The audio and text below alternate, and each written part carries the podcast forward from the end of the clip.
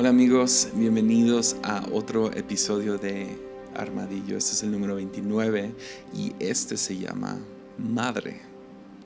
Pues ya viene, aquí a la vuelta de la esquina viene el Día de las Madres. Ya, ah, por lo menos aquí en México, estamos celebrando a nuestras mamás y vamos a llevarlas a comer, comprarles flores, regalos, hacerlas sentir especiales y hacer todo lo posible por honrarlas en este tiempo.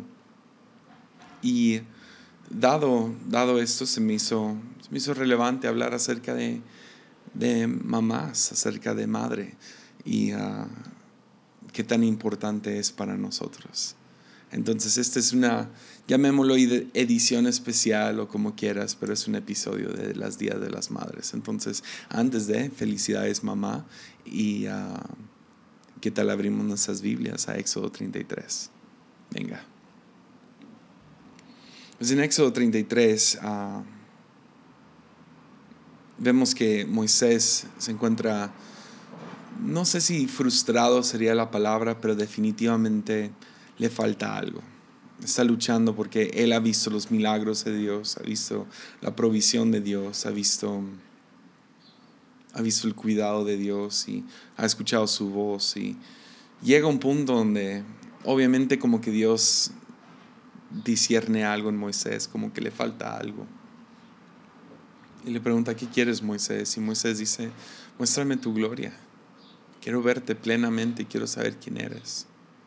Que es el deseo de cada ser humano, ¿no? Pero cuando le dice esto, muéstrame quién eres, quiero ver tu rostro.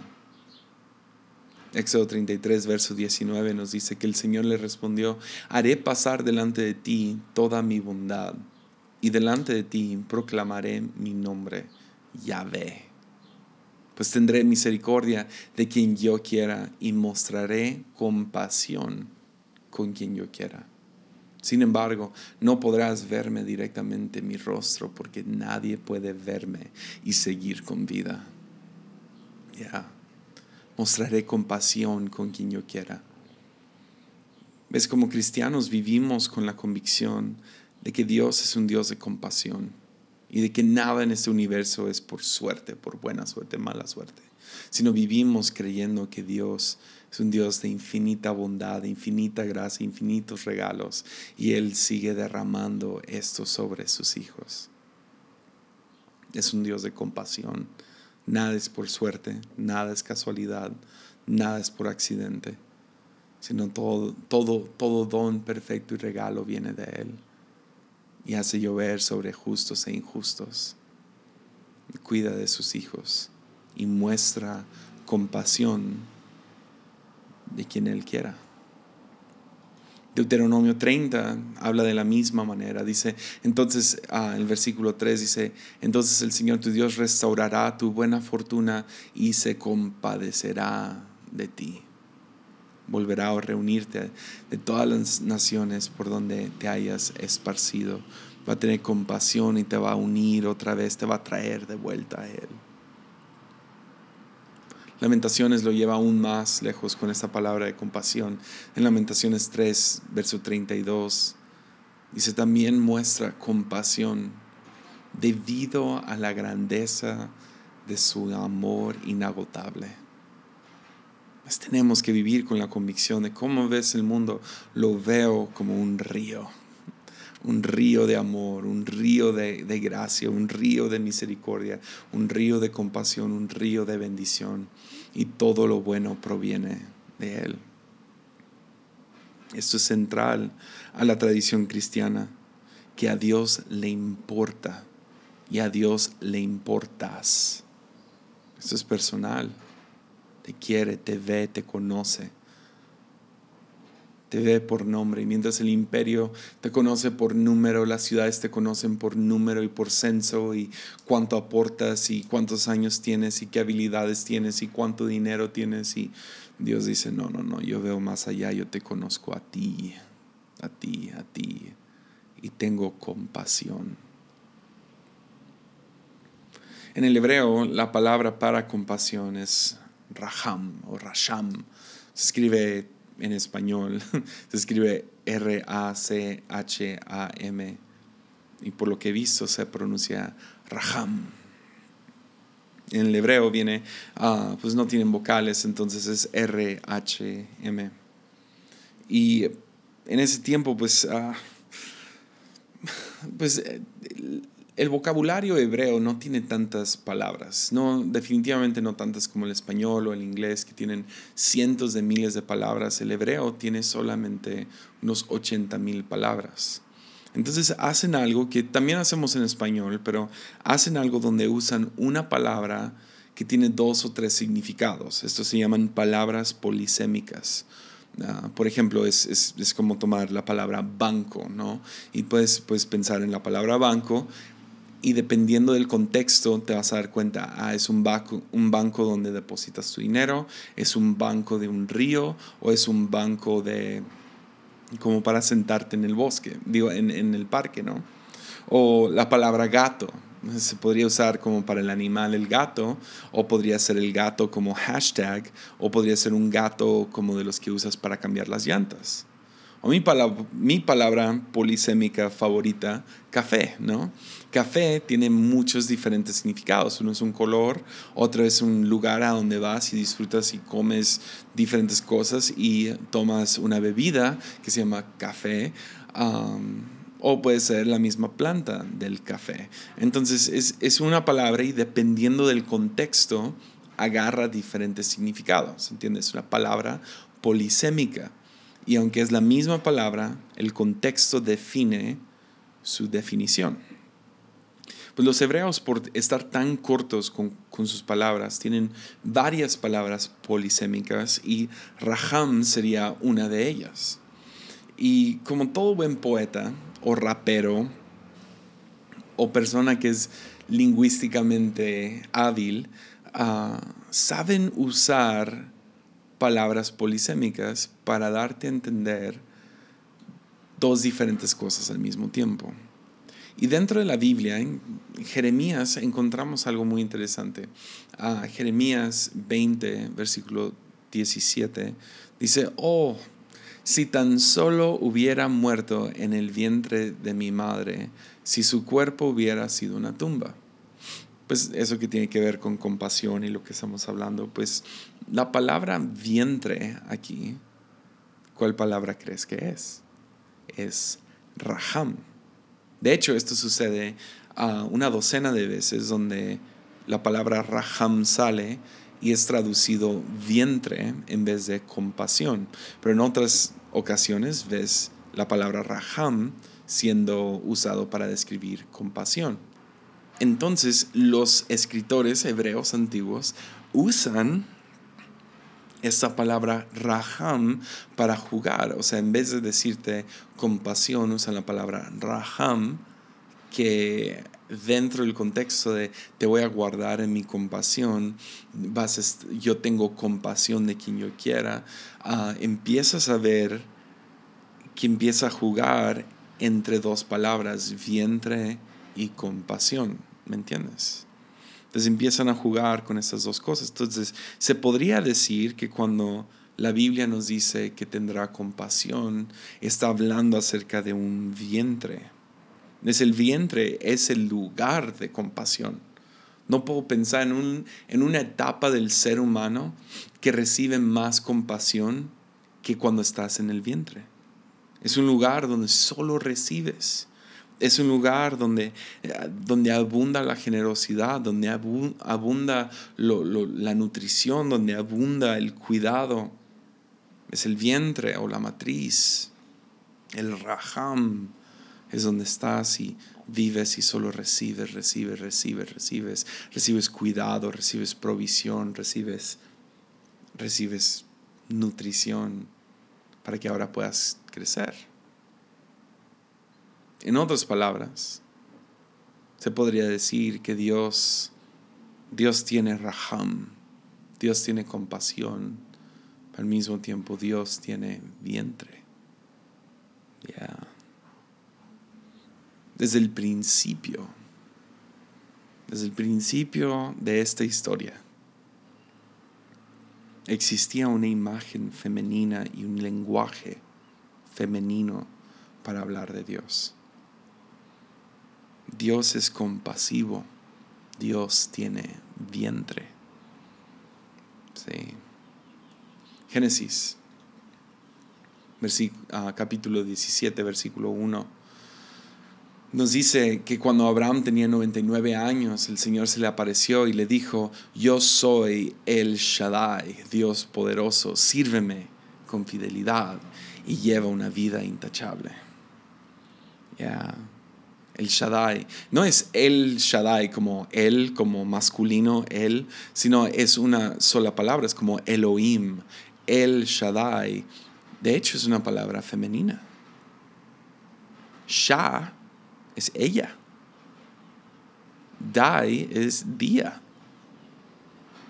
Entonces, la verdad es que se puede, se puede traducir del hebreo el Shaddai se, se, o sea, se, se traduce en ella encuentras cada día.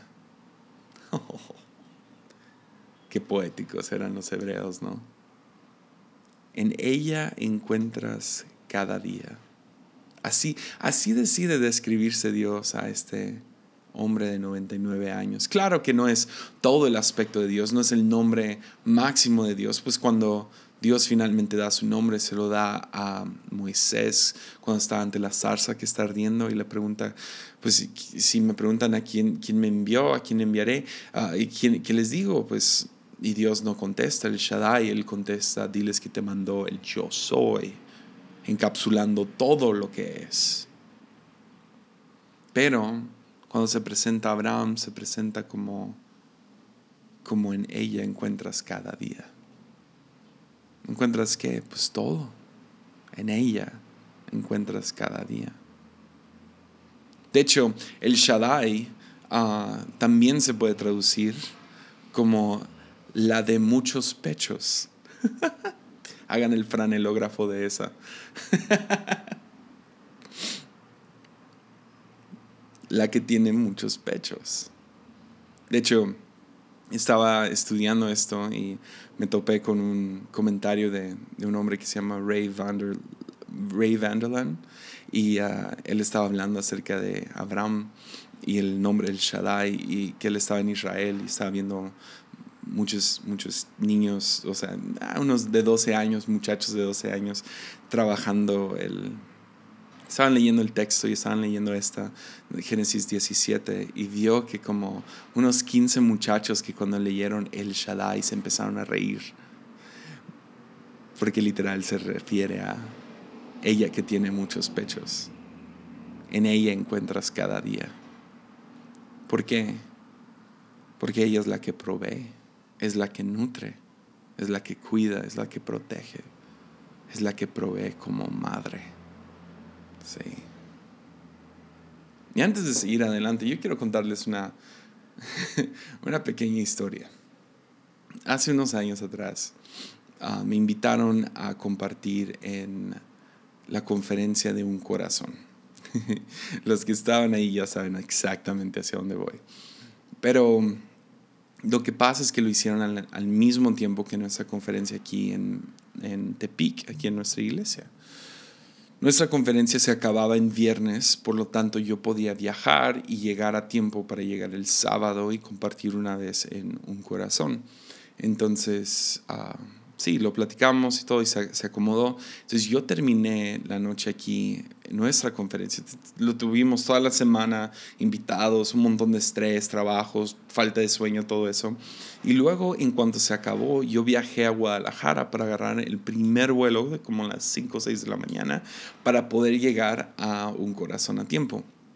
Entonces llego, literal, no dormí toda la noche, vengo ya de una conferencia y falta de sueño.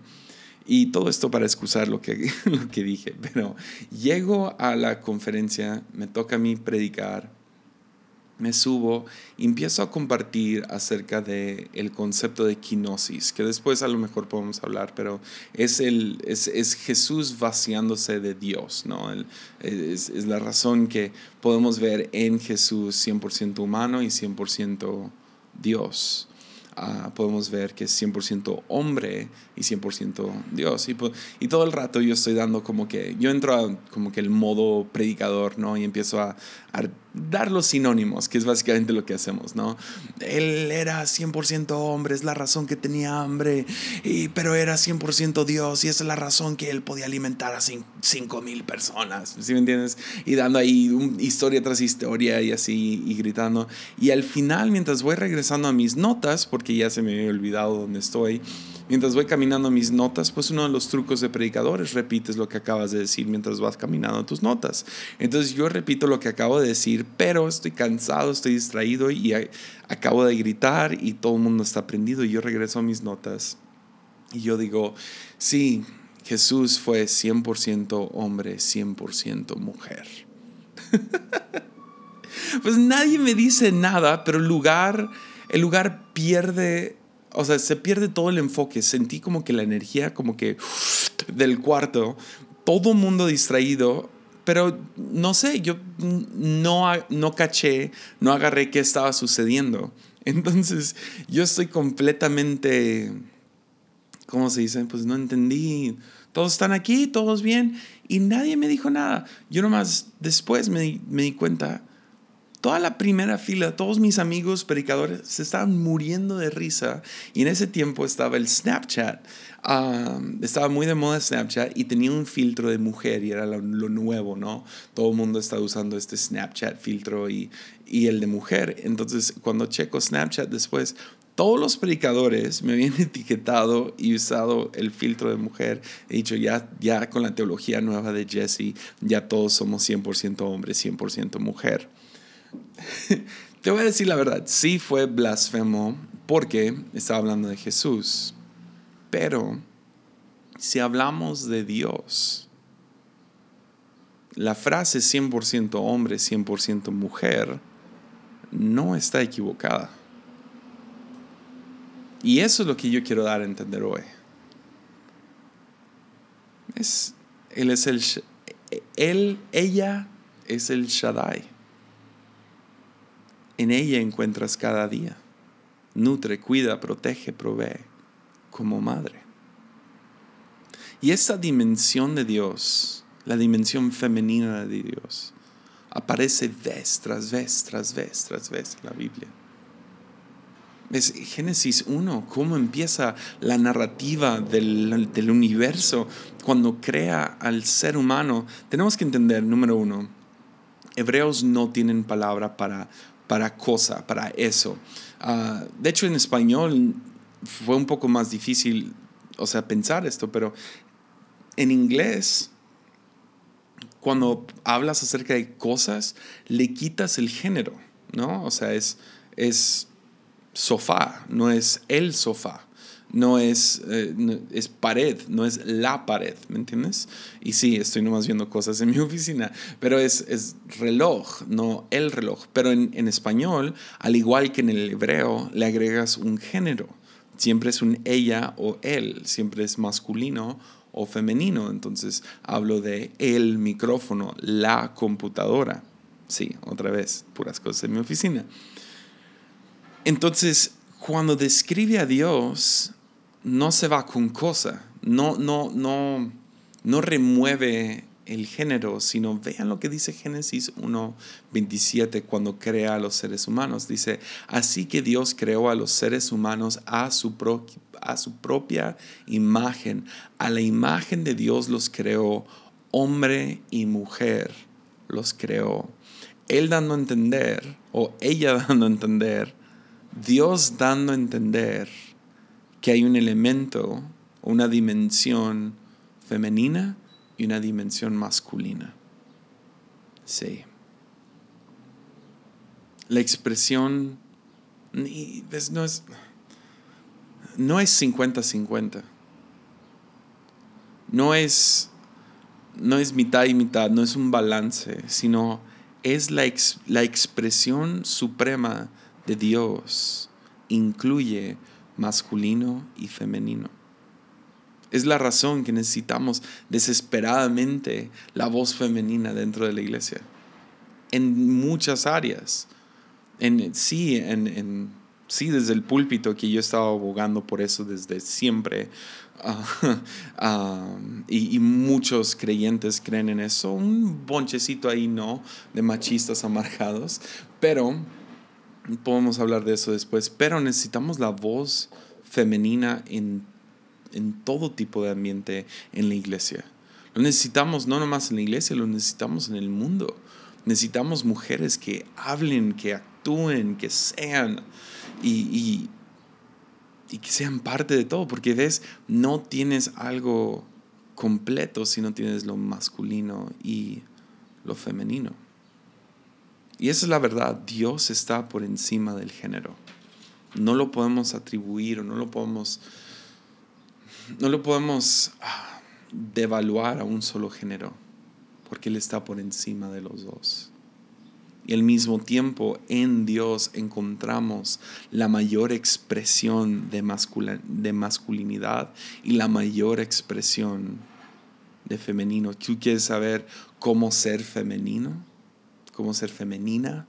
Mira a Dios. ¿Quieres ser como ser masculino? Mira a Dios.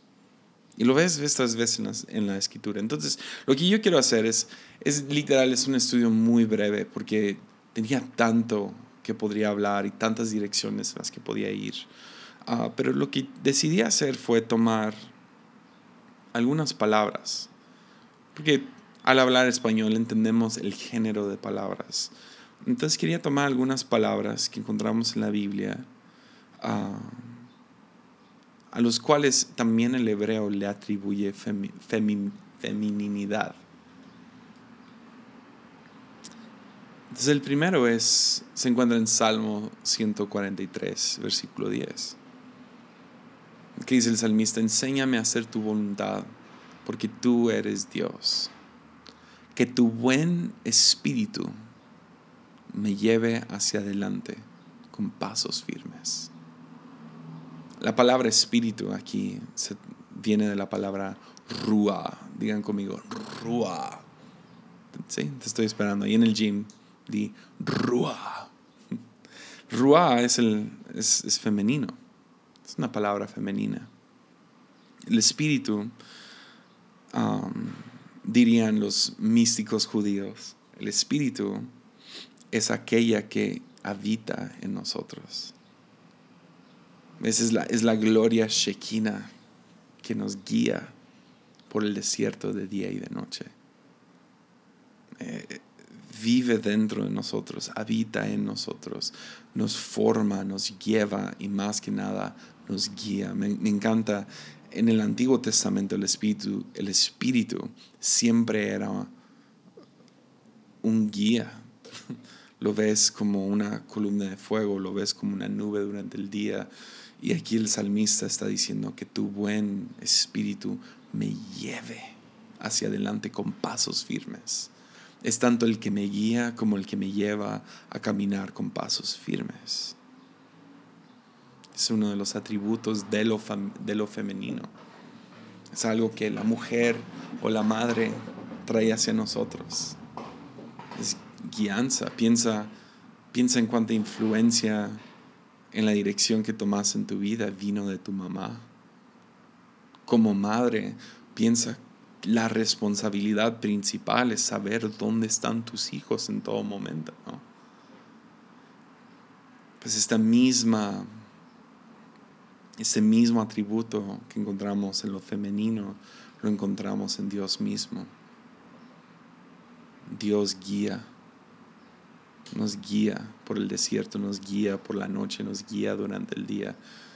Isaías me encanta, dice que cuando te encuentras en una crucijada escucharás una voz susurrándote en el oído que te dice ve hacia la derecha o hacia la izquierda. Ya. La gloria Shekinah, el Ruah, el Espíritu que habita en nosotros. Sí. Vamos a otra palabra, Proverbios. Este, este, este tiene que ser uno de mis capítulos de la Biblia favoritos. Un día voy a hacer un podcast solo de este capítulo. Pero Proverbios 8 habla acerca de la sabiduría. Y al igual que en español, sabiduría es femenino. En la tradición hebrea de sabiduría, sabiduría es una mujer. O sea, vean, vean cómo lo dice. ¿Acaso no te está llamando la sabiduría? ¿No está elevando su voz la inteligencia? Toma su puesto en las alturas y a la vera del camino y en las encrucijadas, junto a las puertas que dan a la ciudad, a la entrada misma, grita a voz en cuello. A ustedes los hombres los estoy llamando, dirijo, dirijo mi voz a toda la humanidad. Esa es sabiduría hablando. Ustedes los inexpertos adquieran prudencia. Ustedes los necios obtengan discernimiento escúchenme, que diré cosas importantes, mis labios hablarán lo correcto, mi boca expresará la verdad, pues mis labios detestan la mentira. Las palabras de mi boca son todas justas. No hay en ellas maldad ni doblez, sin claras para los son claras, perdón, para los entendidos e irreprochables para los sabios. Obtén por mi instrucción, no por la plata, por el conocimiento, no por el oro refinado. Vale más la sabiduría que las piedras preciosas. Y ni lo más deseable se le, se le compara. Sabiduría en la tradición hebrea es, es femenina es una mujer que habla y llama desde las azoteas y, grita y pide, por favor, tengan prudencia, tengan discernimiento, sean sabios, busquen sabiduría sobre, sobre plata o sobre oro. Yo diría hoy en día, busca sabiduría sobre juventud. Escúchenla a ella. Ya. La voz de una madre lo necesitamos en nuestras vidas. La voz de la mujer. Otra vez, necesitamos mujeres predicadoras. Necesitamos mujeres que levanten la voz por aquellos que no pueden hablar. Acabamos de tener con nosotros dos, dos de las personas que más han influenciado mi vida. Desde niño los conozco, han estado en mi vida, yo creo que desde que era bebé. Y um, ella, ella es teólogo ya, ya en sus 60, ah, ya, ya tirándole a 70 años los dos. Creo que él ya tiene 70 y algo. Y ella es teólogo, rebelde a todo lo que da. Si los vieran sabrían de dónde salieron mis tatuajes, digámoslo así. Y ella compartió uno de los mejores mensajes que he escuchado en mi vida en 11 minutos a nuestro staff y la manera que ella inicia, no inicia diciendo, hola, ¿cómo están? Me llamo Débora, bla, bla, bla. Ella inicia, empieza así, mira, se para, ya yo la presento, pasa al frente, yo estoy traduciendo, y ella dice, mi propósito en la vida es ayudar a otros a encontrar su voz. Ah, mi propósito es, ayudar a otros a encontrar su voz. Come on. Ah. Necesitamos mujeres así, que dediquen sus vidas a, levantar la voz y ayudar a que otros encuentren su voz. Yeah. Proverbios sigue. Versículo 22 dice, el Señor me dio la vida como primicia de sus obras. Hablando, la sabiduría está hablando aquí. Muchos antes de sus obras de antaño. Fui establecida desde la eternidad, desde antes que existiera el mundo. No existían los, los grandes mares cuando yo, cuando yo nací. No había entonces manantiales de abundantes aguas. Nací antes que fueran formadas las colinas, antes de que se cimentaran las montañas, antes que Él creara la tierra y sus paisajes y el polvo primordial que hizo el mundo. Cuando Dios cimentó la, bóveda celeste y trazó el horizonte sobre las aguas, ahí estaba yo presente. Oh, me encanta una presencia femenina presente en la creación. Cuando estableció las nubes en los cielos y reforzó las fuentes del mar profundo, cuando señaló los límites del mar para que las aguas obedecieran su mandato, cuando plantó los fundamentos de la tierra, ahí estaba yo afirmando su obra.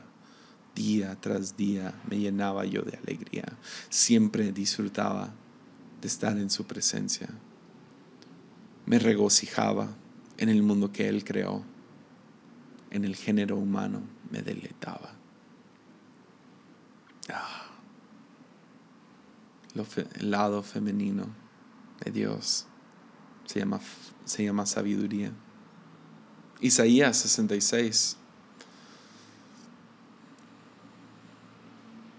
Dice, yo les daré a Jerusalén un río de paz y prosperidad. Las riquezas de, los, de, las naciones fluirán hacia ella. Sus hijos se alimentarán de sus pechos. Es Isaías hablando de Dios. Serán llevados en sus brazos y sostenidos en sus piernas. Los consolaré ahí, en Jerusalén como una madre consuela a su hijo. ¿Ves? Esto cae en un tiempo cuando Israel pues era el pueblo de Dios y se empezaron a distraer y a dividir y a, empezaron a construir su propia onda y luego después son, son, son conquistados por Babilonia. He hablado mucho de esto, pueden ir a escuchar mi, la serie de profetas donde hablo mucho acerca del exilio de los judíos, pero están en, están en exilio, están lejos, están disparcidos, distraídos, buscando y haciendo muchas cosas, pero Dios los llama de vuelta y la manera que les llama arrepentimiento es ofreciéndoles el consuelo de una madre. Regresen y yo los consolaré como una madre consuela a sus hijos. Se alimentarán de sus pechos. Sí serán llevados en sus brazos, sostenidos en sus piernas, no sé, esa imagen de, un niño jugando sobre las piernas de su mamá. Ya. Hay un lado maternal a Dios. Hay un lado maternal. Sí, Salmo 131, Señor, mi corazón no es orgulloso, mis ojos no son altivos, no me intereso en cuestiones demasiado grandes o impresionantes que no puedo asimilar. En cambio, me he calmado y aquietado, como un niño destetado que ya no llora por la leche de su madre. Sí, tal como un niño destetado es el alma en mi interior. Oh Israel, pon tu esperanza en el Señor, ahora y siempre. Es, los salmistas lo vieron, los profetas lo vieron. Y aún Jesús mismo, Jesús claramente fue hombre. Y podemos entrar a las razones de su masculinidad y por qué escogió ser hombre, pero de eso lo quiero guardar para otro episodio después. Pero en Mateo 23, se ve el corazón de madre que tiene Jesús. Ves en Mateo 23, versículo 37, lleva rato peleándose con los fariseos y finalmente voltea hacia Jerusalén y empieza, empieza a, a sentir luto, ¿no?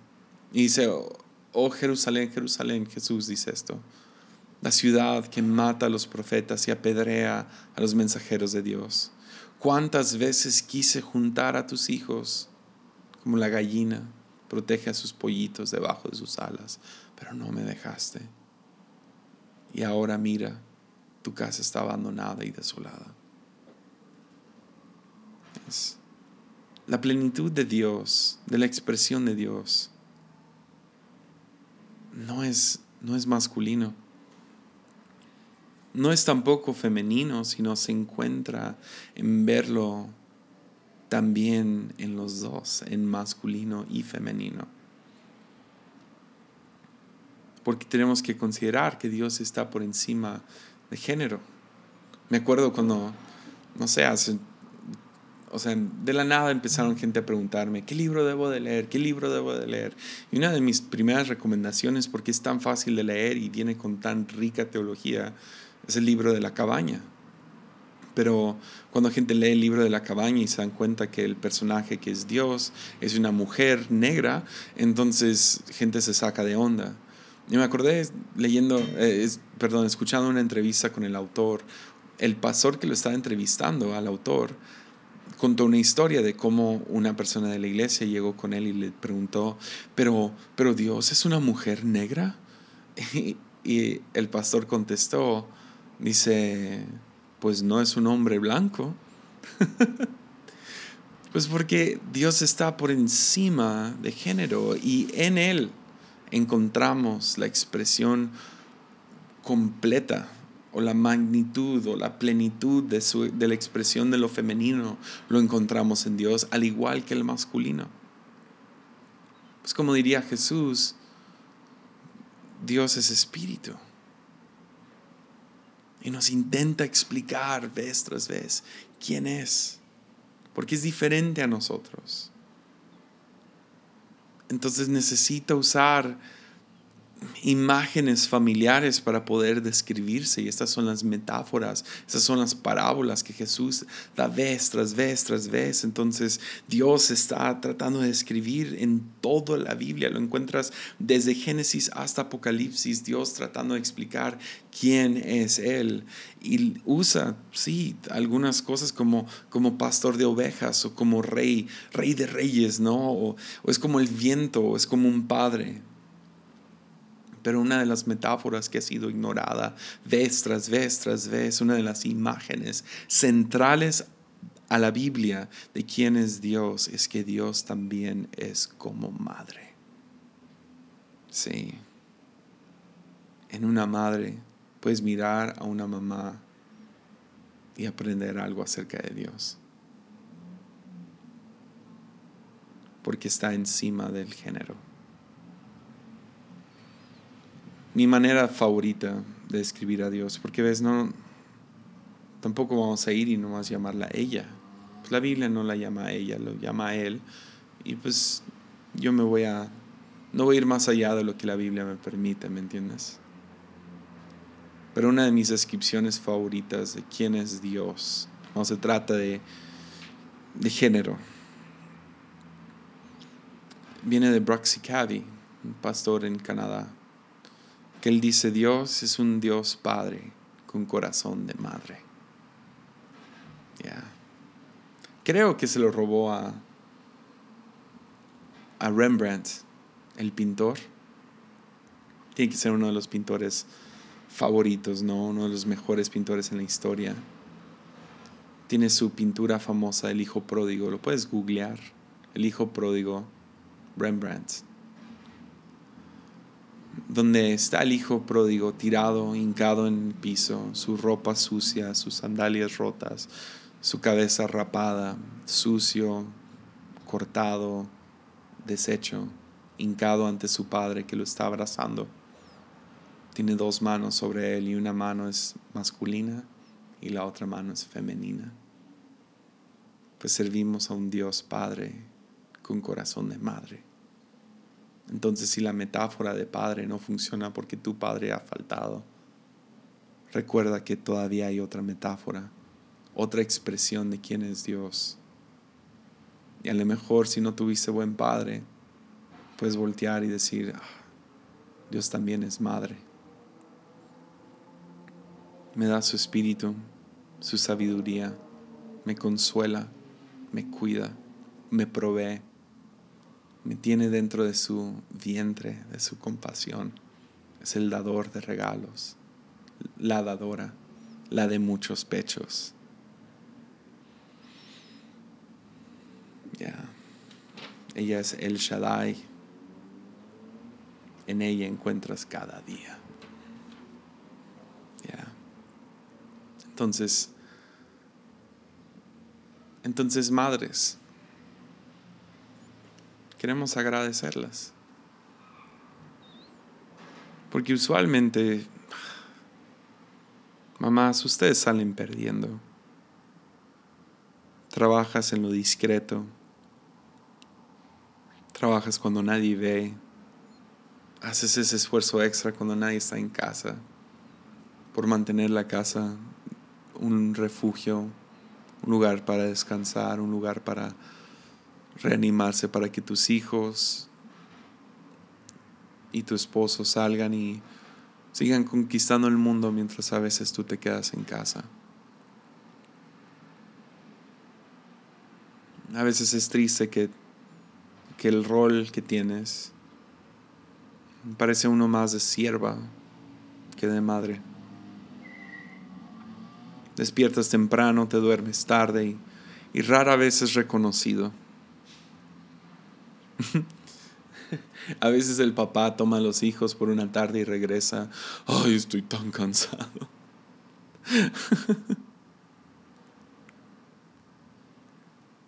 y vives con el dolor que solo una madre puede sentir.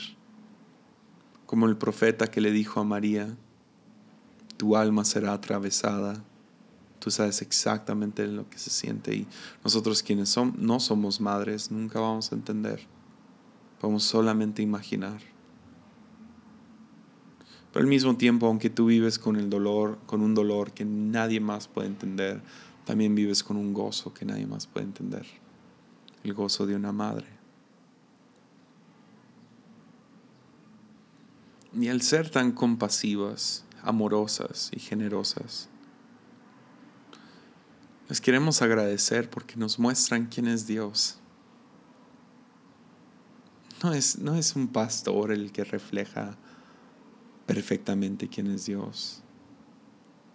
No, no es alguien en el ministerio de tiempo completo o alguien que, que es piadoso y ayuda a viejitas a cruzar la calle, sino ustedes nos muestran el lado madre de Dios. Entonces sigan a través de su compasión y a través de su amor y a través de su generosidad, nos muestran, le estás dando un ejemplo vivo a tus hijos de cómo funciona el universo, de que Dios cuida de ellos como una madre cuida de sus hijos. Cómo tratas una rodilla raspada o cómo tratas un corazón roto el papá, ¿no? Cuando se cae el hijo y le sale sangre, déjalo para que vaya aprendiendo, que sea más fuerte. Pero tú sabes bien lo que necesita ese niño, lo que necesita esa niña. Gracias por cómo sostienes a tu bebé, a tu bebé y cómo, cómo le das de comer. Nos muestras quién es Dios, con, por cómo cuidas a tus hijos y, ellos ni saben. Entonces quiero honrar a algunas mujeres especiales en mi vida y espero que tú también lo tomes como honra para ti. Y quiero honrar número uno a mi esposa, quien se ha entregado a nuestro hijo, ha dedicado y ha sacrificado tanto por criarlo, por alimentarlo, por educarlo. Ese niño será quien es por quien es su madre. Por disipularlo. Hace dos noches llegué de un viaje y venía tan cansado, llegué a la cama y le dije a mi hijo, ya, ya, vamos a dormirnos. Y mi hijo me dijo, pero leemos la Biblia cada noche. Gracias, Mix porque has puesto él eso en su... A mí se me olvidaría y eso que soy pastor. Gracias por lavarle sus dientes.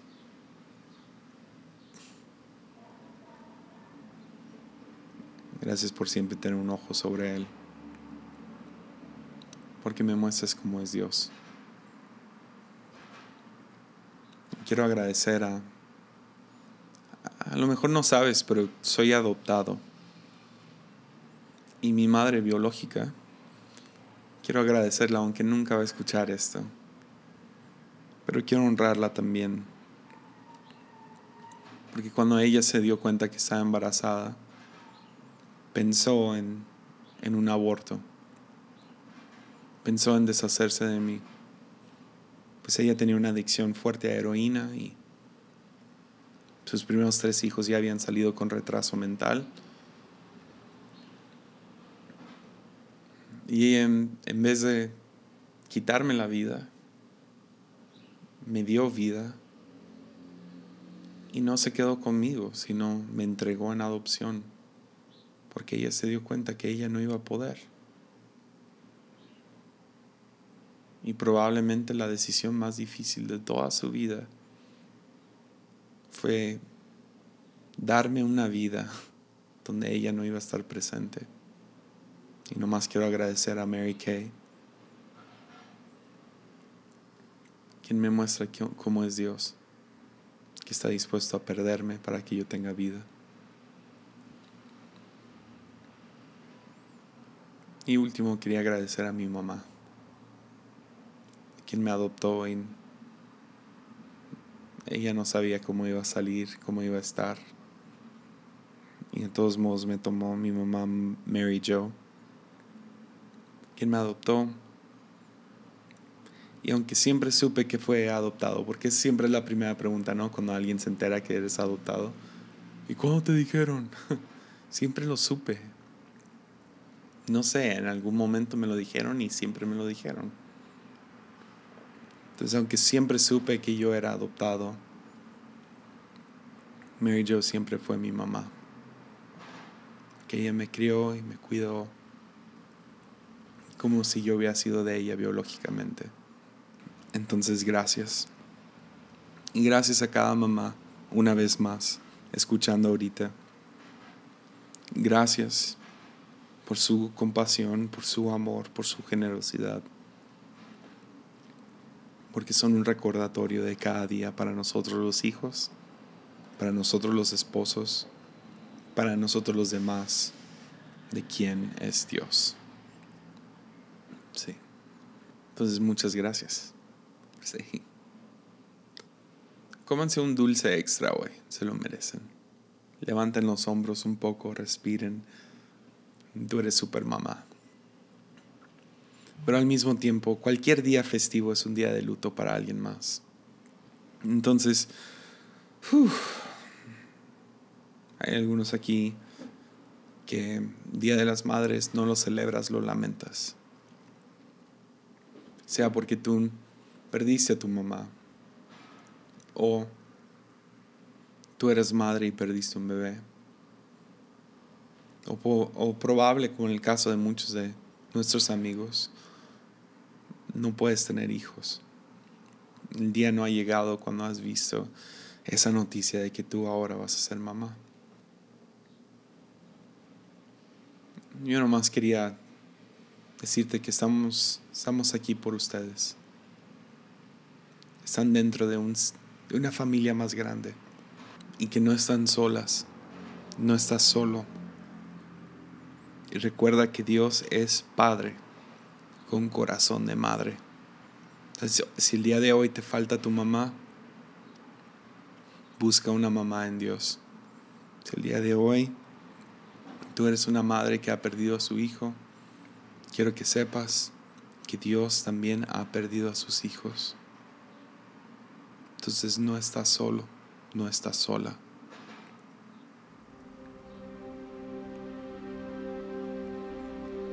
Y mucho ánimo.